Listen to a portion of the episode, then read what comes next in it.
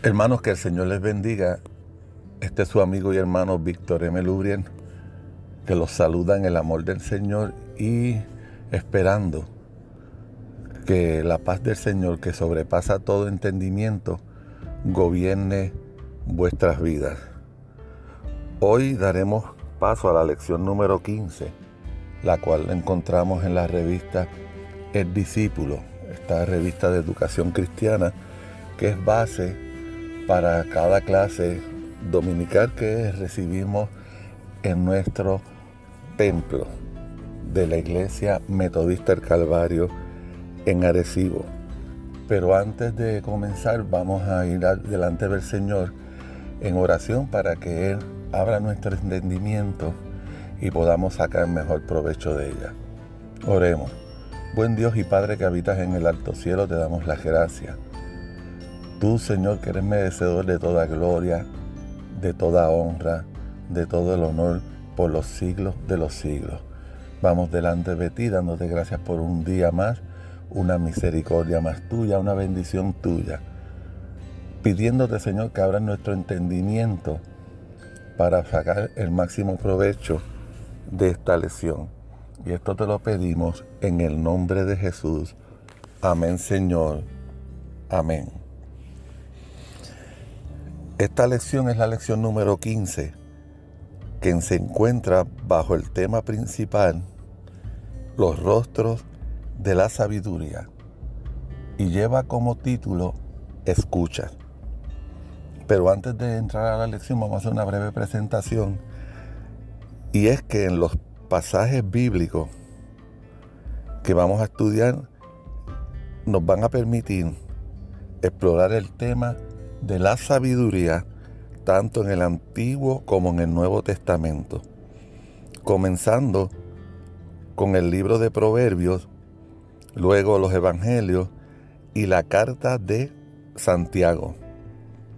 Este orden nos va a permitir apreciar el valor incalculable de la sabiduría para nuestras vidas y percatarnos de la profundidad de este tema en la palabra de Dios mediante las enseñanzas de Jesús y las exhortaciones pastorales, tendremos la oportunidad de comprender el significado de la sabiduría y adquirir más de ella.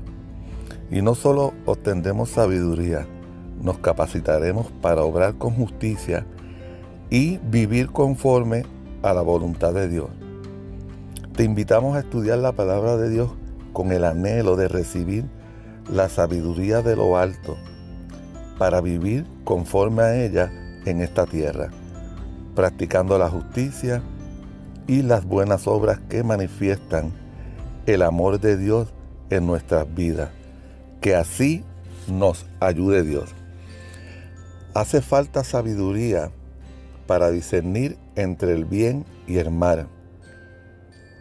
Sabiduría siempre Siempre la sabiduría nos conduce al bien y a la justicia.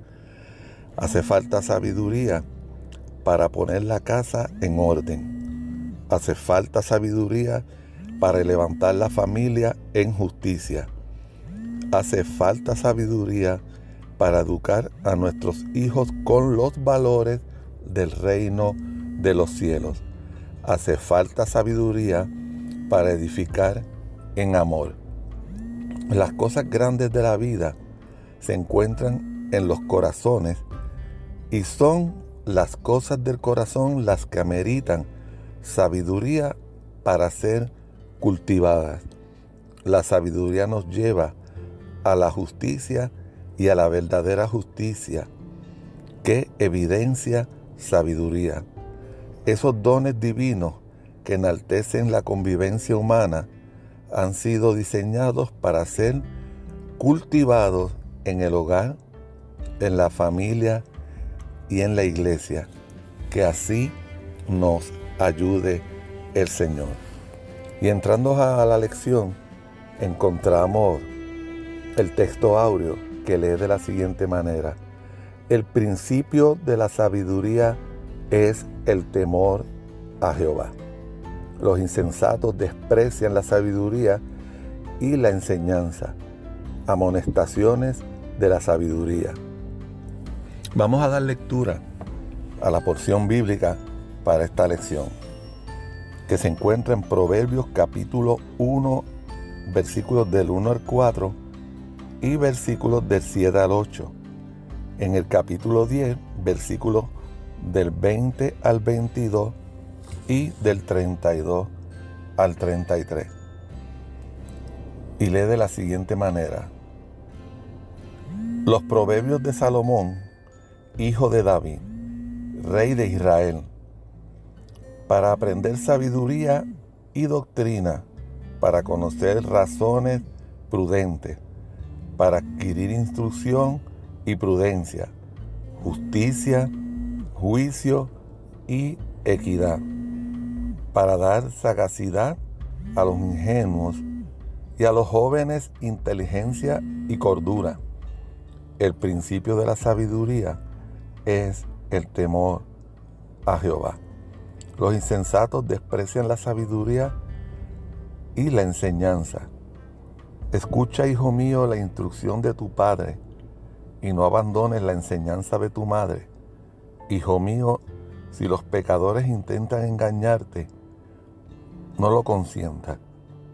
La sabiduría clama en las calles y alza su voz en las plazas clama en los principales lugares de reunión. A la entrada de las puertas de la ciudad dice sus razones. ¿Hasta cuándo, ingenuos, amaréis la ingenuidad? ¿Hasta cuándo los burlones desearán burlarse y los insensatos aborrecerán el conocimiento? Porque el desvío de los ignorantes los matará, la prosperidad de los necios los echará a perder. Pero el que me escuche vivirá confiadamente, estará tranquilo sin temor del mal. Comenzaremos con un pequeño análisis de la escritura. Y empezaremos por decir que la palabra proverbio, traducción del hebreo mashal, por lo general se trata de dichos breves el énfasis está en la sabiduría que se incluye en breves palabras. Además de proverbios, podríamos traducirla como dichos, refranes o máximas. No debemos entender que todo cuanto en este libro se dice proceda de Salomón. Algunos de los proverbios proceden de otras fuentes. En Primera de Reyes, capítulo 4, versículos del 29 al 34, se habla de la gran sabiduría de Salomón, quien compuso tres mil proverbios. Un proverbio de Salomón no era necesariamente obra de él, sino un dicho que reflejaba una sabiduría semejante a la de Salomón.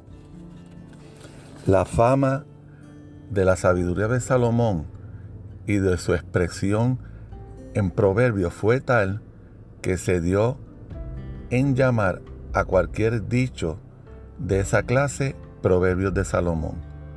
No quería decir que él hubiera creado ese dicho, sino que eran dichos al estilo de Salomón. El libro empieza con una serie de versículos que indican su propósito empiezan con la palabra para. El propósito del libro es para conocer sabiduría. Debemos explicar algo de lo que es esta sabiduría. Según la Biblia, la persona sabia no es quien sabe mucho. La sabiduría no es cuestión de mero conocimiento. Es quien sabe vivir como es debido responder adecuadamente a los retos y oportunidades del momento y guiar a otras personas por el mismo camino. Para hacer tal cosa es necesario entender las circunstancias en que uno se encuentra y por tanto la sabiduría incluye conocimiento. Ese conocimiento de la realidad no es más que un elemento de la sabiduría. Los verbos en los versículos 3 y 4 involucran dos aspectos de la sabiduría. El versículo 3, el propósito es adquirir, más que en el versículo 4, el propósito es dar. La persona verdaderamente sabia no solo adquiere sabiduría, sino que la transmite a otros. La sabiduría no es cuestión privada, más bien va pasando de una generación a otra, de una persona a otra. La recibimos de otras personas y a nuestra vez la enseñamos a otras.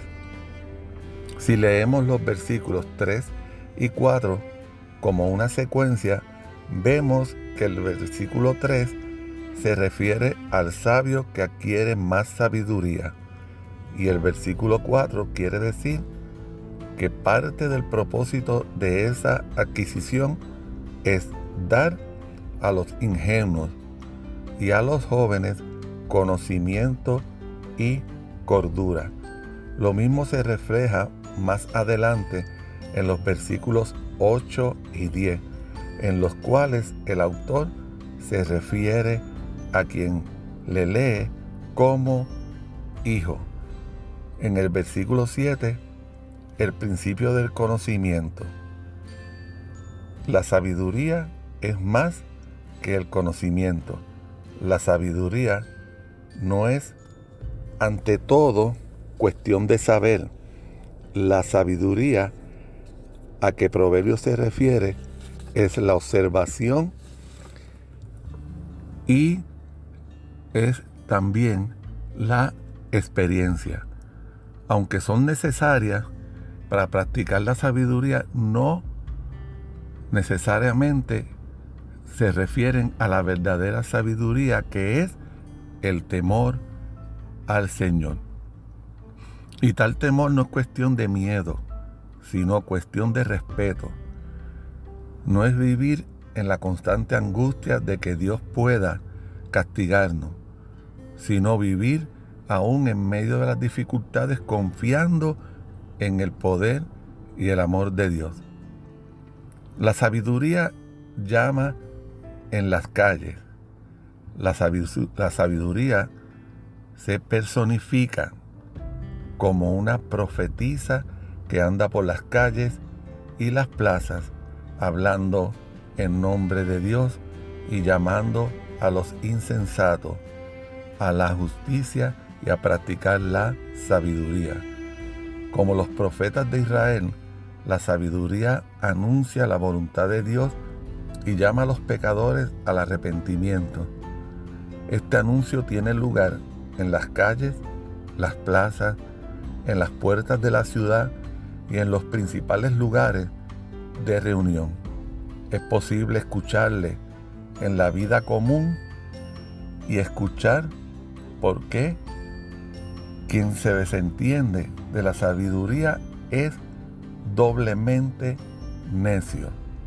Primeramente porque no la buscó, ni tampoco la escuchó cuando se anunció abiertamente. Tal persona jamás podrá excusarse diciendo que no se le advirtió o que no tuvo oportunidad de escuchar. No quiso y por tanto en el día final se le hallará culpable. En los versículos 32 y 33, aquí termina el anuncio de la sabiduría. Tras llamar a los necios a la cordura y a los desviados al camino recto, la sabiduría anuncia la consecuencia final de la respuesta de cada quien. Los ignorantes serán destruidos por su propia necedad y quienes confían en su propia prosperidad serán deshechos. Quien sigue el camino de la sabiduría vivirá confiadamente, tranquilo, porque no le teme al mal. Estos dos versículos al tiempo que aluden al destino final de unos y otros, también se refieren a las consecuencias más inmediatas de estas actitudes. Quien confía en su propia sabiduría o en su propia prosperidad no podrá tener jamás la paz y confianza de quien sigue el camino de la sabiduría. Quizás esto no se vea de inmediato y nos inclinemos a admirar la prosperidad de algunos, pero esa misma admiración hace que nos contemos entre los necios. El carácter de la sabiduría nos obliga a pensar en su aplicación. La sabiduría no es cuestión de saber mucho, sino de saber vivir. Esto quiere decir que no podemos descansar en el mero conocimiento. En los días en que vivimos esto tiene particular importancia, porque la humanidad está experimentando una explosión en el conocimiento. Lo que antes no era posible saber sin una larga investigación, hoy sencillamente lo preguntamos a Google y ya tenemos la respuesta. Y aunque esto facilita la vida y nos ofrece información, nos puede llevar a la falsa idea de que ya no es necesario saber, sino que basta con Google y otros recursos parecidos. No tenemos que aprender tantas cosas de memoria, ni tenemos que saber cómo calcular una raíz cuadrada. Esto nos puede llevar a confundir el conocimiento con una falsa sabiduría. Para ser sabio no basta con tener un teléfono inteligente que pueda responder a cualquier pregunta. Para ser sabio hay que saber qué preguntas hacer y sobre todo cómo aplicar las respuestas que encontremos. Sabio es quien sabe cuántos niños pasan hambre en Puerto Rico.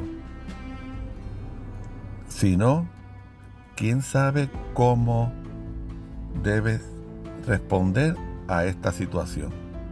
Sabio no es quien utiliza los conocimientos que puede descubrir en los medios cibernéticos para enriquecerse cada vez, sino quien sabe emplear sus riquezas para responder a las necesidades de los demás. Una vez más, el principio de la sabiduría es el temor al Señor. Tenemos que recordar que la verdadera sabiduría se aprende de otros y se transmite a otros. En el pasaje que estamos estudiando, la sabiduría incluye la instrucción del Padre y la enseñanza de la Madre.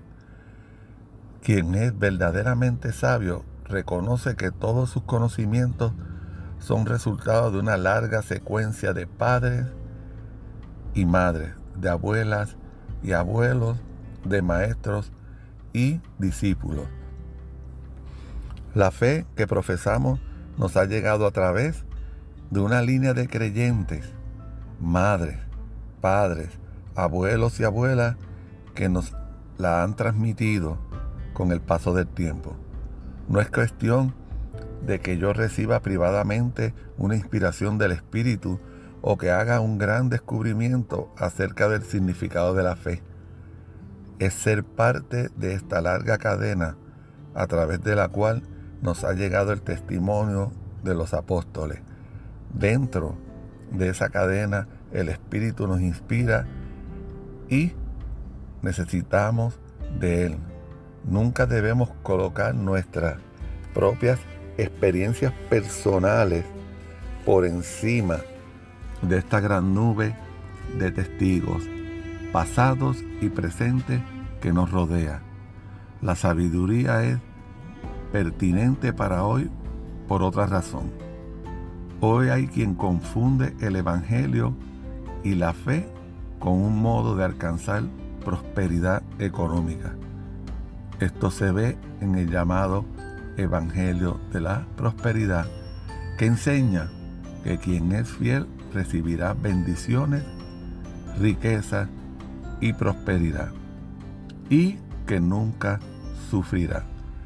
Tanto es así que hay hasta una gran iglesia cuyo lema y promesa es pare de sufrir.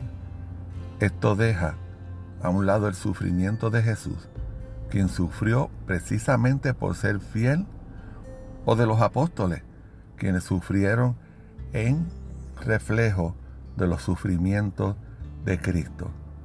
El error en tales ideas debe estar claro para cualquier persona que estudie la Biblia. El error va mucho más lejos.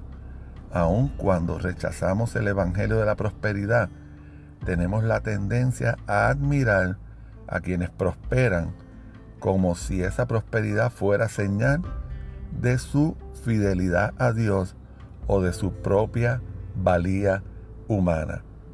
Admiramos al pastor que tiene una iglesia con millares de miembros sin preguntarnos si les trae porque predica bien, porque el culto parece un programa de televisión profesionalmente diseñado o porque les anuncia y les reclama la verdadera sabiduría. Frente a esto, Proverbio nos recuerda que su descarrío matará a los ingenuos. La prosperidad no es mala, pero si se le usa sin sabiduría, fácilmente destruye a quien la posee. La sabiduría no está en saber cómo prosperar, sino en saber cómo emplear lo que tenemos.